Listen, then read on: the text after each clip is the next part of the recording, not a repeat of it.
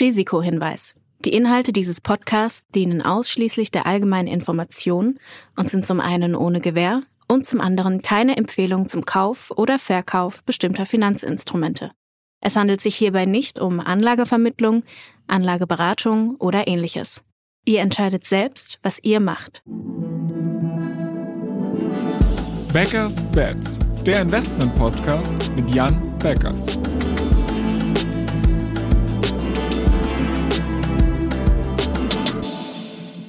Moin Jan. Hallo Florian. Es ist ja gerade so das Thema an den Börsen. Und zwar hat Elon Musk letzte Woche ein Kaufangebot für Twitter abgegeben.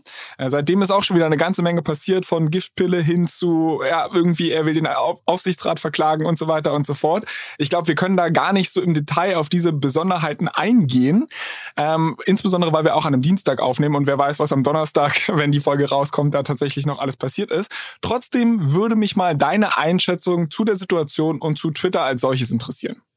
Ja, also was ich spannend finde daran ist, äh, welche große gesellschaftliche Relevanz sich Twitter inzwischen aufgebaut hat, dass da eben auch der Präsident der Vereinigten Staaten, der Bundeskanzler und eigentlich fast alle wichtigen Politiker, Geschäftsleute, ähm, so ein bisschen der westlichen Welt das als ihr wichtiges Medium jetzt aufgenommen haben.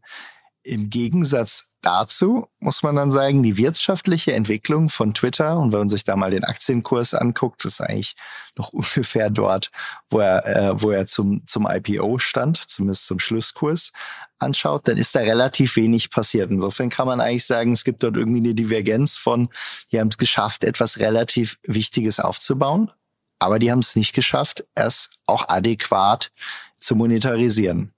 Und ähm, da kann man jetzt natürlich schon sagen, da wäre wahrscheinlich eigentlich auch aus wirtschaftlicher Sicht noch deutliches Potenzial dort zu holen. Das bedeutet für dich, ist das eine Investmentoption? Es könnte eine sein, auf jeden Fall. Nicht zuletzt ist ja auch der, der Kurs der Twitter-Aktie, etwa, ich sag mal, zwischendurch mal auch irgendwie so 50 Prozent unterm Höchststand gewesen. Ähm, insofern, da könnte man etwas draus machen. Allerdings muss man ja auch sagen, das jetzige, ich sag mal, Board zumindest hat dort auch in den letzten Jahren nicht so viel draus gemacht und auch diese Doppelrolle von Jack Dorsey, dass er dort CEO war und bei Square sicherlich jetzt auch nichts, was äh, dann dem Fokus dort äh, gut getan hat. Äh, es schlummert auf jeden Fall Potenzial dort. Ähm, allerdings ist es manchmal einfacher, geschäftliches Potenzial aufzuholen, wenn du einfach nur skalieren musst. Und Twitter muss natürlich insgesamt schon noch viel auch am Geschäftsmodell arbeiten. Insofern würde ich sagen, ja, es gibt Potenzial, aber es ist eben jetzt auch nicht das, gerade das, das unriskanteste Investment, was man gerade machen kann. Ich denke, da gibt es einfach viel mehr No-Brainer-Aktien auf den jetzigen Preisniveaus, wenn man die kauft und zwei, drei Jahre liegen lässt, äh, an denen man vermutlich mehr Freude hat und vor allen Dingen noch, einen, noch einen höheren Erwartungswert drauf hat. Was wäre einer dieser No-Brainer? Ähm, definitiv, ich meine, ich habe es auch vor einigen Wochen äh, äh, gesagt, äh, wenn man wenn man einen Upstart äh, zwei drei Jahre liegen lässt, äh, ähm, die stehen ja jetzt jetzt traden sie knapp über 80, äh, haben wirklich 80 Prozent des Wertes an der Börse zwischenzeitlich verloren, obwohl sie starke Zahlen geliefert haben, äh, zuletzt irgendwie 30 Prozent Umsätze von Quartal auf Quartal wieder gesteigert, ziemlich profitabel. Ähm, da würde ich sagen, ist es eher also es können immer, es gibt immer Risiken, aber finde ich ein deutlich weniger riskanteres Investment, äh, dass man dort eine schöne Upside hat, wenn man zwei, drei Jahre liegen lässt. Okay. Ich würde die Möglichkeit heute im Podcast mal so nutzen, ich meine, wir haben jetzt Mitte April, dass wir vielleicht mal zurückblicken. Das erste Quartal liegt hinter uns, ähm, dass wir mal schauen und Bilanz ziehen, wie sieht's aus, wie ist das Quartal gelaufen, was ist gut gelaufen, was ist schlecht gelaufen und wie blickst du da einfach zurück? Also es war sicherlich ein äh, sehr enttäuschendes äh, äh, Quartal äh, für uns, wie eigentlich auch all, für alle anderen Growth-Tech-Investoren, mit denen man so sprechen kann und das auch äh, weltweit einmal betrachtet. Ähm, wir sind ja schon ins Quartal oder in den Januar gestartet. Da waren eigentlich die Valuations von, äh, ich sag mal, Tech und insbesondere fast-growing Tech-Companies schon deutlich korrigiert äh, und hatten ihren Höchststand irgendwann in 2021 bei manchen Companies im Februar erreicht, bei anderen irgendwie noch im Sommer und bei den, den letzten dann äh, tendenziell so im November. Ähm, hatten eben schon mit korrigierten Bewertungen gestartet und haben dann nochmal die volle Breitseite an äh, Inflation und damit eben verbundenen Zinsängsten äh, gesehen. Das hat uns wirklich, ich sag mal, einen äh, äh richtigen Tiefschlag an Kursen im, äh, im Januar äh, sehen lassen. Ähm, und äh, dann erholten sich die Kurse äh, weitestgehend oder ich sag mal, fingen fing an, eigentlich so ein bisschen wieder umzuschalten auf, okay, ähm, äh, dort könnte man jetzt wieder Chancen sehen. Und dann kam die Ukraine-Krise, ähm, die, ja, muss man sagen, einfach auch eine gewisse geopolitische Zeitenwende äh, äh, darstellt, wahrscheinlich für die ganze Welt und in ihren Folgen natürlich weit über die Aktienmärkte äh, hinausgeht und uns einfach in unserem Denken sicherlich noch sehr, sehr lange beschäftigen äh, wird, selbst wenn sie hoffentlich äh, in absehbarer Zeit zumindest erstmal kurzfristig vor Ort gelöst ist oder es irgendwie einen Waffenstillstand oder so gibt, dann, dann werden die Implikationen uns davon noch lange verfolgen. Und das hat natürlich auch die Aktienmärkte stark beeinflusst. Äh, an der Stelle dann eben nicht nur Growth, sondern eben auch ganz klassische äh, Industrien, die natürlich stark von den Lieferketten dort auch betroffen sind. Ähm, und äh, das hat natürlich einfach insgesamt für eine, zu Recht auch für eine weitere Verunsicherung von, von Anlegern ähm, geführt äh, in, in, in ganz vielen Bereichen. Und ja, und äh, das zusammenkommt mit den Zinsängsten hat dazu geführt, dass man einfach so gerade zu Beginn des März einfach nochmal ganz viel Angst im Markt da war. Und insofern kann man sagen, wir haben, glaube ich, dann, das war so einen Tag vor oder, oder mit der FED-Sitzung, mit der ersten, dann den Tiefpunkt vieler Unternehmen gesehen.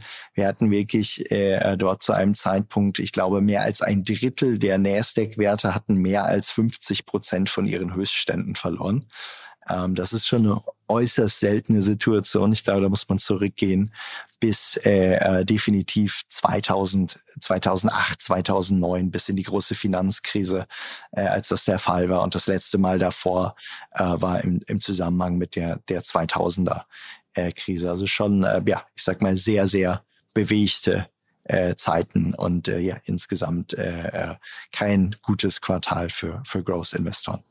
Jetzt hast du ja schon so eine Makroperspektive geschildert. Mich würde interessieren, wie ihr damit konkret umgegangen seid. Also habt ihr irgendwas Interessantes gekauft oder Interessantes verkauft? Vielleicht, weil ihr nicht mehr dran glaubt oder vielleicht, weil es so gut gelaufen ist, dass ihr gesagt habt, okay, da haben wir jetzt auch mal Gewinne mitnehmen müssen?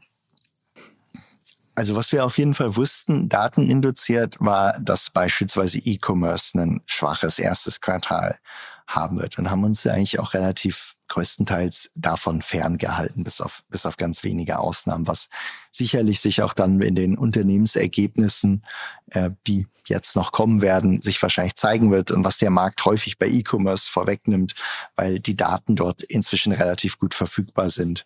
Ähm, äh, und insofern ist auch häufig schon vor den Earnings einfach, man, man sieht, dass Unternehmen, die schlechte Daten liefern werden, im, jetzt bei den kommenden Earnings äh, im Quartal besonders schlecht laufen werden. Insofern E-Commerce hatten wir relativ früh verkauft, ähm, haben beispielsweise, was, was sicherlich ein Lichtblick im Quartal war, äh, uns bei Cyber Security ähm, äh, verstärkt, ähm, was nicht zuletzt erst durch die Ukraine-Krise nochmal äh, angekurbelt wurde, was allerdings auch vorher schon einen, einen starken Lauf an der Stelle hatte. Ähm, und ähm, konnte generell sagen, dass auch, ich sag mal, so ein bisschen Datengeschäftsmodelle noch relativ gut liefen in äh, Q1. Ähm, und ansonsten muss man sagen, der Abverkauf war insgesamt eigentlich über Branchengröß Branchengrenzen oder Subbranchengrenzen ähm, sehr groß in Q1 mit hauptsächlich der Ausnahme eben von, äh, von Big Tech oder von anderen Unternehmen, die vielleicht schon sehr, sehr langen Track Record an den Börsen hatten, irgendwie schon seit 20 Jahren oder so dabei. Sehr predictable, sehr stable Cashflows, vielleicht nicht mehr so viel Wachstumsfantasien, äh, aber zumindest der Börse schon sehr bekannt. Das waren eigentlich so ein bisschen die Unternehmensgruppen, die ausgenommen wurden vom Ausverkauf. Was hingegen besonders schnell oder besonders hart getroffen wurde, war alles, was schnell wachsend war, alles, was vielleicht erst ein paar Jahre Track Record an der Börse hatte und äh, jetzt zuletzt eben auch alles, wo man dachte, oh, irgendwie könnte das in Gefahr sein, wenn die Konjunktur jetzt auch noch eine Delle nimmt ähm, bei, äh, bei, bei einfach den steigenden Zinsen, die wir jetzt gerade sehen. Jetzt hast du gerade auch schon erwähnt, dass Big Tech noch so von dem Abverkauf größtenteils verschont geblieben ist, außer vielleicht einen Meter, aber darüber hatten wir auch schon mal gesprochen, was das für Gründe hat. Äh, ist es gerechtfertigt oder denkst du, dass es eigentlich nur eine Frage der Zeit ist, dass es die vielleicht auch noch erwischt? Ich würde sagen, es ist jetzt nicht ganz ungerechtfertigt, weil die Unternehmen haben natürlich schon sehr resistente Geschäftsmodelle an der Stelle und werden auch weiterhin äh, attraktiv profitabel bleiben in den nächsten, äh, ne, ich sag mal, in den nächsten Jahren. Und vor allen Dingen äh, ist ihnen natürlich auch Regulierung äh, und äh, vielleicht äh, teilweise höhere Steuern mal auf der Spur, aber das wird jetzt nichts Dramatisches ändern an der Profitabilität. Insofern ist es jetzt nicht ungerechtfertigt, dass die Unternehmen gut dastehen. Ähm, was eher die Imbalance ist, die man sieht und auf die man sich jetzt natürlich stürzen kann, ist, dass wir gleichzeitig diesen massiven Ausverkauf bei anderen Unternehmen gesehen haben, die ebenfalls sehr gut dastehen werden in den nächsten, äh, in den nächsten Jahren. Und das ist eigentlich jetzt natürlich aus Anlegersicht auch die, die Opportunity.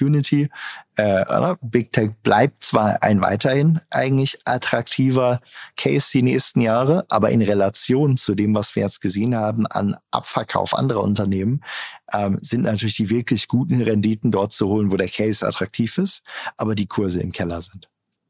Wenn ich dich richtig verstehe, bist du zumindest mittel- oder langfristig weiterhin bullish, was diese Wachstumsaktien angeht. Absolut. Ähm, äh, letzten Endes äh, muss man ja sagen, jede Technologie, die sich durchsetzt, muss irgendwann durch eine Phase sehr schnellen Wachstums gehen. Und dann ist es einfach nur eine Frage dessen, ob diese Unternehmen die richtigen Geschäftsmodelle haben und richtig bepreist sind. Und äh, sag mal, es gibt viele Unternehmen dort, wo man sich sicher kein, äh, sein kann, das sind sehr profitable Geschäftsmodelle, äh, wenn diese eine größere Größe erreicht haben. Und es sind äh, letzten Endes jetzt Preise erreicht, die definitiv attraktiv sind. Und insofern ist es einfach eine Frage der Zeit und eine Frage des, des Marktumfeldes, äh, wo wir sind, wann diese Unternehmen eben auch wieder an der Börse gewinnen. Wir haben bei vielen dieser Unternehmen ist der Kursverlauf der letzten, äh, ich sag mal, der letzten Wochen und Monate sicherlich auch dem hohen Short-Anteil geschuldet, der jetzt auf diesen Unternehmen lastet, der ähm, Preise natürlich zusätzlich in den Keller äh, treibt, wenn dort leer verkauft wird. Und das ändert sich natürlich dann, wenn entweder sehr gute Zahlen rauskommen, ähm, was ne, beispielsweise mit Earnings passieren kann oder einfach, wenn der gesamte Marktmodus einfach aus diesem Bärenmarkt in einen Bullenmarkt oder zumindest wieder in einen neutralen Markt wechselt.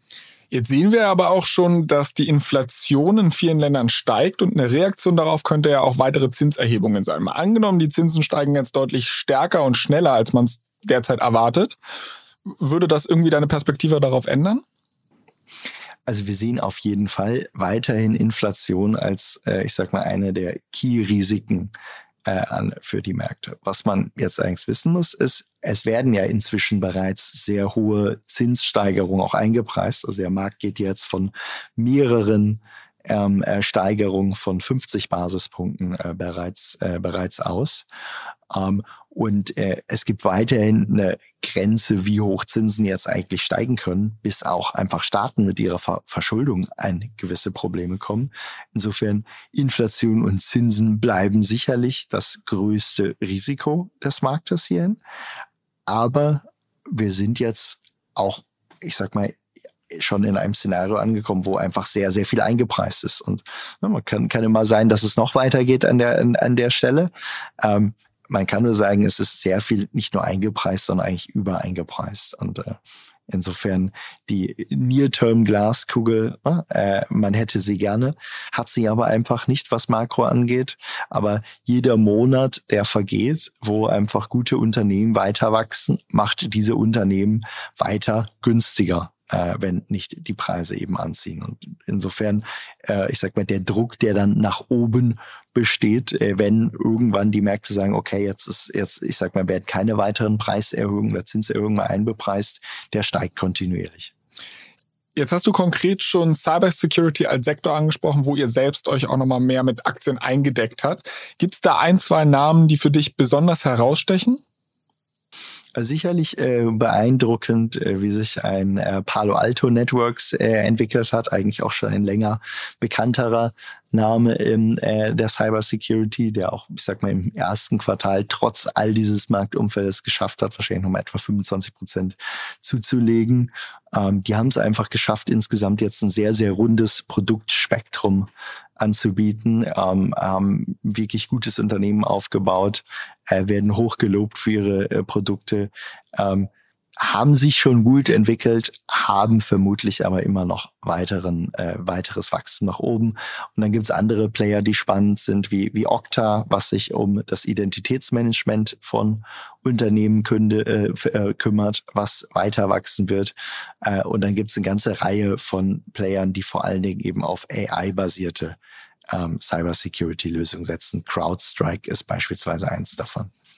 Also ich habe mir CrowdStrike auch angeguckt und ich finde diesen ganzen Sektor sehr, sehr interessant. Also ich meine, gerade der Ukraine-Konflikt oder der Krieg in der Ukraine, der hat ja auch gezeigt, wie, wie wichtig auch dieser Sektor in Zukunft sein wird.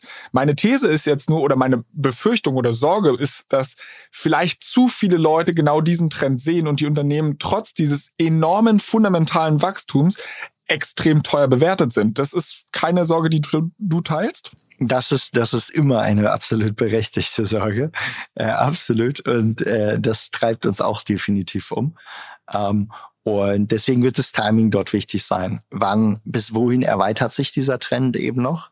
Und wann hat er auch sein, äh, sein Ende erreicht? Und äh, aktuell glauben wir, ähm, man kann dort noch etwas weitergehen, aber sicherlich äh, nach, nach, äh, nach diesem Anstieg wird er auch wieder irgendwann in eine Übertreibung münden. Ähm, das ist genau die richtige Beobachtung an der Stelle. Was, was schaust du dir da an? Also ist das jetzt wahrscheinlich nicht einfach nur ein KGV. Viele dieser Unternehmen sind ja teilweise noch gar nicht profitabel, aber es wird jetzt auch kein Umsatzmultiple sein. Gibt es irgendeinen Indikator oder irgendwas, wo, das wo Wichtigste, das Wichtigste an der Stelle ist eigentlich mit Kunden sprechen, mit Unternehmen sprechen, mit Experten sprechen. Das ist extrem wichtig. Und dann gibt's ein paar weitere Datenpunkte, die jeweils, wenn man sie zusammenfügt, auch noch weitere Indikationen dort ableiten kann. Aber das Wichtigste ist an der Stelle tatsächlich mit Kunden sprechen und zu verstehen, ja, wie weit haben sich denn jetzt beispielsweise die deutschen Unternehmen schon mit Cybersecurity eingedeckt oder wie weit bauen sie es jetzt noch aus? Und daraus kann man dann schon wiederum einiges ableiten, in Kombination natürlich mit den, mit den Preisdaten und mit, mit eben dem, ja, letzten Endes den, den KGVs oder eben den anderen Ratios der Unternehmen, die man sich dort anguckt. Jetzt ist ja aber Cybersecurity auch ein extrem großer Markt, der wahrscheinlich auch für die Big Tech-Unternehmen attraktiv sein könnte. Also klar, kann natürlich auch ein Exit-Case für die kleineren Unternehmen, wie jetzt zum Beispiel ein CrowdStrike sein, dass sie einfach aufgekauft werden. Aber wie siehst du die Gefahr unter Umständen, weil ich meine, das Know-how könnte ja wahrscheinlich auch Microsoft haben, in dem Bereich irgendeine Lösung anzubieten? Microsoft ist bereits ein wichtiger Spieler in dem äh, Bereich. Er ist dort einfach auch mal wieder aktiv. Für die anderen Unternehmen passt es jetzt etwas schwieriger ins Geschäftsmodell. Ne? Also ich sag mal, ist jetzt zumindest nicht äh, ein ganz natürlicher Sell für Amazon, dass es dir jetzt auch Cybersecurity oder so anbietet. Ne? Aber für Microsoft ist es extrem wichtig. Und klar kann man sich irgendwie vorstellen, dass vielleicht auch Apple dann nochmal dem Endkonsumenten sein Sicherheitspaket oder so verkauft. Aber auf der anderen Seite ist es auch ein hinreichend komplexer äh, Bereich, äh, wo es immer auch spezialisierte Anbieter geben wird. Das heißt, äh, wie so häufig bei vielen Verticals, du hast einerseits äh, spezialisierte Anbieter, die dann aber teilweise eben auch mit Big Tech, äh, in dem Fall vor allem eben Microsoft, äh, an der Stelle im Wettbewerb stehen. Jetzt haben wir schon über Cybersecurity gesprochen und ein paar andere Branchen. Wie sieht's aus bei diesen bekannten Reopening Plays? Also seid ihr da irgendwie mit dabei, dass du jetzt sagst, okay, ähm, nach Corona kommen Events wieder oder sowas? Also Travel und Events sind sicherlich äh, der andere Bereich, der jetzt gerade, äh, ich sag mal, spannend ist und wo es eine wirklich gute Datenlage gibt. Ähm, ist nun natürlich auch keine Überraschung, dass Travel jetzt boomt, nachdem die Leute zwei Jahre nicht reisen konnten oder viel weniger reisen konnten und ist jetzt auch nicht besonders schwierig, das rauszufinden. Ähm, insofern ähm, ist jetzt vielleicht nicht der absolute Geheimtipp, aber ja, äh, Travel Company Ergebnisse äh, werden gut ausfallen. Und bei vielen davon ist es jetzt auch noch nicht vielleicht in dem Maße eingepreist, wo man es wo man's meinen müsste. Aber es ist dann wirklich eine Einzelfallentscheidung. Aber es ist jetzt nicht so wie beispielsweise bei E-Commerce, wo man sich auf wirklich schlechte Unternehmensergebnisse einstellen kann. Ähm, dann ist es meistens doch besser, äh, investiert zu sein in eben, äh, in eben Unternehmen wie jetzt, wie jetzt Travel. Aber wenn, wenn wir jetzt über deine Travel-Unternehmen sprechen, die du dir anschaust, dann reden wir schon über einen Booking oder Airbnb und nicht über eine TUI, oder?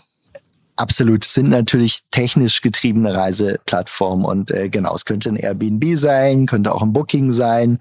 Ähm, wir glauben aber, dass das größere Aufwärtspotenzial beispielsweise liegt bei jemand wie Make My Trip. Das ist der, der Marktführer in Indien, ähm, der trotzdem nur mit etwa drei Milliarden Market-Kapitalisierung bewertet ist und der gleichzeitig noch das indische Flixbus mitbetreibt und auch dort der führende Anbieter ist. Und da sehen wir eigentlich die spannendere Upside, nicht zuletzt, weil man auch sagen kann, Indien ist von dieser ganzen geopolitischen Krise gerade, die wir haben, auch viel weniger betroffen als, äh, als, als viele der anderen Staaten gerade. Okay, jetzt haben wir schon über verschiedene Branchen gesprochen, also Cybersecurity, Travel und so weiter. Wie sieht es jetzt so generell auch mit anderen Märkten aus? Also ich meine, in Russland habt ihr euch jetzt auch so ein bisschen die Finger verbrannt. Gut, das konnte jetzt vorher nicht unbedingt jeder ahnen. Aber wie schaut es aus mit Emerging Markets, China und so weiter? Ja, also Russland war natürlich wirklich der, äh, das, das negativste Ereignis des, des ersten Quartales ähm, was man ja auch nochmal sagen sollte, was uns mit Tinkoff echt viel Performance gekostet hat, wo man sagen kann, die Aktie liegt jetzt bei uns, weil wir sie nicht angefasst haben, natürlich einfach noch im Fonds. Ähm, und ähm, ja, äh, es ist wie eine Option, die man in Zukunft, die sich in Zukunft realisieren kann. Wir haben ziemlich zügig, als es mit Russland passierte, dann unsere China-Exposure etwas runtergefahren an der Stelle und wirklich auf die profitabelsten Unternehmen, wo wir sagen, das rentiert sich eigentlich in sehr kürzester Zeit äh, an der Stelle beschränkt und haben insofern einfach begonnen, geopolitische Risiken zu verringern in, äh, in, in Q1 und bleiben da auch weiterhin vorsichtiger als, äh, als, äh, ja, als wir es in den letzten Jahren waren. Wenn wir jetzt so auf die Zukunft generell blicken, wann siehst du, also geht es jetzt in diesem Hyper-Growth-Bereich oder generell am Markt weiter in der Seitwärtsbewegung? Wird es irgendwann wieder nach oben gehen? Und wenn ja, ist es eher so eine mittelfristige Perspektive? Ist es eine langfristige Perspektive? Also wie schaust du da generell drauf? Also wir müssen da auf jeden Fall in, in mehreren äh, Szenarien äh, denken. Und ich sag mal, eine nicht ganz unrealistische äh, ähm, äh, Betrachtung ist, dass äh, es schon am 15. März eigentlich den Tiefpunkt vieler Aktien äh, gegeben äh, hat mit der ersten äh, Zinssetzung. Das ist sicherlich ein Szenario, was ein, ein gewisses Gewicht hat. Ansonsten, dass wir irgendwann in den nächsten Monaten oder im Laufe des Jahres äh, eine Recovery äh, sehen, halte ich für mehr als wahrscheinlich. Äh, zumindest, ähm, wenn wir jetzt nicht auf Subsektoren gehen, die vielleicht nochmal sonstige Probleme in sich tragen. Ähm, weil wir müssen uns einfach vor, vor sich halten, diese Unternehmen wachsen ja, wenn wir jetzt mal auf hohe Wachstums gehen von irgendwie 30 bis vielleicht 70 Prozent pro Jahr. Und wenn die dann ihre Tiefstände ähm, äh, im letzten Jahr oder ihre Höchststände im letzten Jahr hatten und seitdem sowohl die, die Bewertungen um irgendwo 30 bis 80 Prozent gefallen sind, als auch diese Unternehmen um 30 bis 70 Prozent gewachsen sind, dann haben wir eine Multiple Compression, die ist absolut enorm an der Stelle. Und das heißt, diese Unternehmen sind dann so viel günstiger geworden, wie es sich definitiv nicht mehr durch Zinssätze äh, an der Stelle rechtfertigen äh, lassen kann. Und insofern ähm, äh, man kann es nicht genau beziffern, aber äh, wann, wann dieser Zeitpunkt entweder schon da war oder ist, ne, das werden wir nur rückwirkend sagen können, dass wir total attraktive Einstiegskurse haben für jeden mittel- und langfristigen Investoren in, in, in Tech. Ähm, das ist sicherlich auch schon hier der, äh, hier der Fall. Man möchte natürlich immer gerne den Tiefpunkt, äh, den absoluten Tiefpunkt davon treffen, aber äh, da haben wir uns auch vorher schon drüber unterhalten. Ähm, man sollte nicht versuchen, den absoluten Tiefpunkt treffen zu wollen, dann, wenn man vorsichtiger agieren möchte, lieber etappenweise einfach rein averagen in den Markt. Was entgegnest du jemandem, der dir sagt, naja, Multiple äh, Compression, alles schön und gut, aber im Endeffekt waren die Bewertungen vielleicht vorher einfach viel zu hoch, weil die Zentralbanken dieser Welt die Märkte mit Geld geflutet haben, so überspitzt formuliert. Also, dass jetzt eigentlich die wieder zu normalen Niveaus äh, gefunden haben und wir vorher vielleicht in der Bubble waren.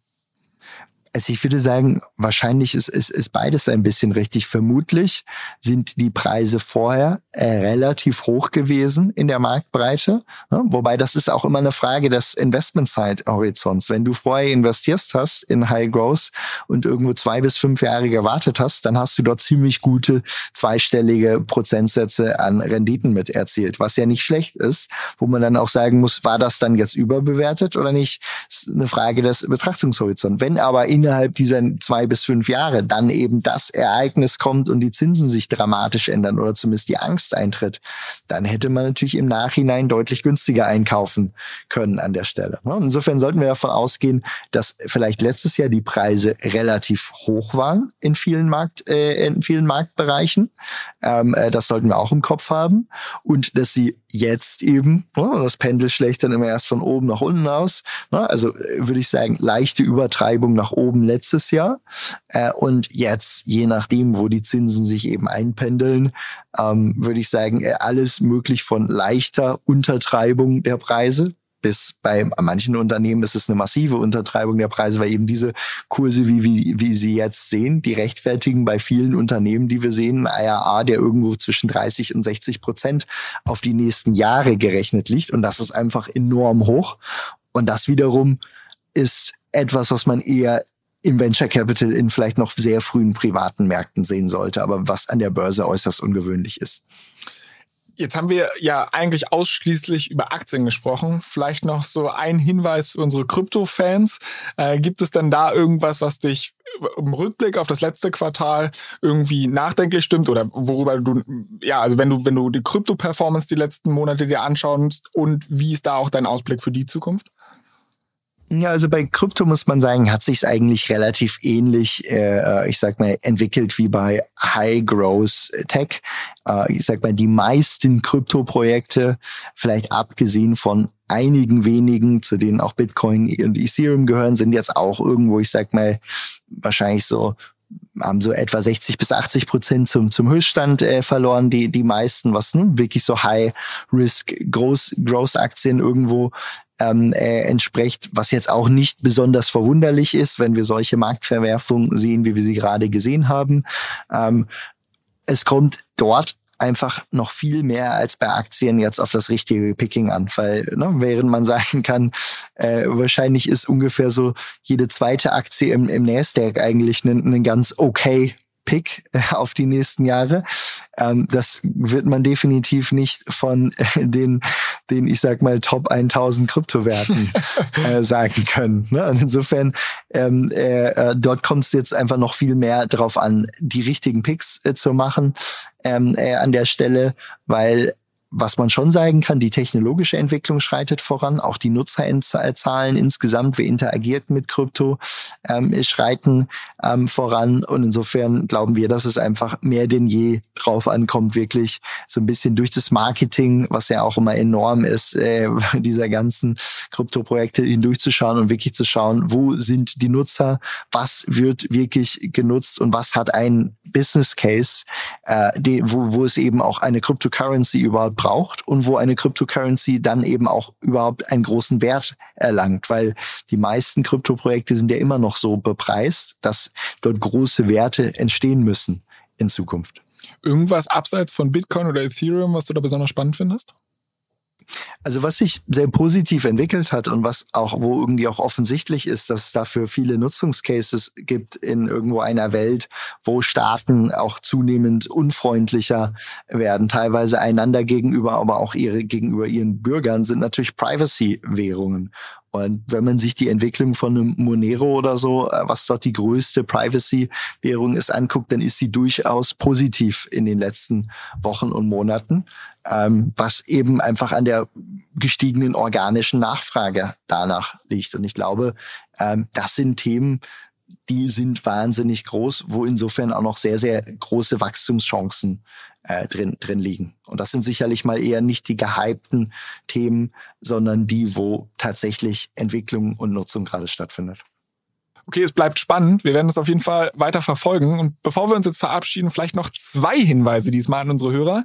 Zuallererst der obligatorische, dass wenn ihr Themenwünsche, Kritik oder irgendwelche anderen Rückmeldungen habt, dann schreibt uns gerne an backers-bets at financeforward.com. Die E-Mail-Adresse findet ihr auch in den Show Notes. Und eine weitere Sache, die ihr in den Show Notes findet, ist ein Hinweis auf ein Gewinnspiel, was wir machen. Und zwar verlosen wir zweimal zwei Ticket für das Finance oder ja, für die Finance Forward Conference am 8 18. Mai in Hamburg. Äh, ist eine sehr, sehr coole Fintech-Konferenz, wo auch Jan sprechen wird. Also wenn ihr Jan mal live sehen wollt, dann äh, nutzt die Chance. Alles, was ihr dafür tun müsst, ist der LinkedIn-Seite von Finance Forward und BitCapital zu folgen. Also es gibt zwei LinkedIn-Seiten, einmal von Finance Forward und einmal von BitCapital. Bitte folgen und den LinkedIn-Artikel von Finance Forward zu dieser Folge hier mit Gefällt mir markieren und eine Person eurer Wahl markieren, mit der ihr aufs Festival wollt. Wenn wem das jetzt zu kompliziert war, sich das alles zu merken, die Teilnahmebedingungen findet ihr, wie gesagt, nochmal in den Show Notes. Und ansonsten bleibt mir nur übrig, äh, dir, Jan, vielen, vielen Dank zu sagen und ich freue mich auf die, ja, oder dass wir in zwei Wochen nochmal sprechen. Sehr gerne. Ich freue mich auch und auch auf äh, das Event. Ciao, ciao. Ciao. Dieser Podcast wird euch präsentiert von BitCapital und Finance Forward. Die Produktion wie auch die redaktionelle Verantwortung für die Inhalte liegen bei der Podstars GmbH.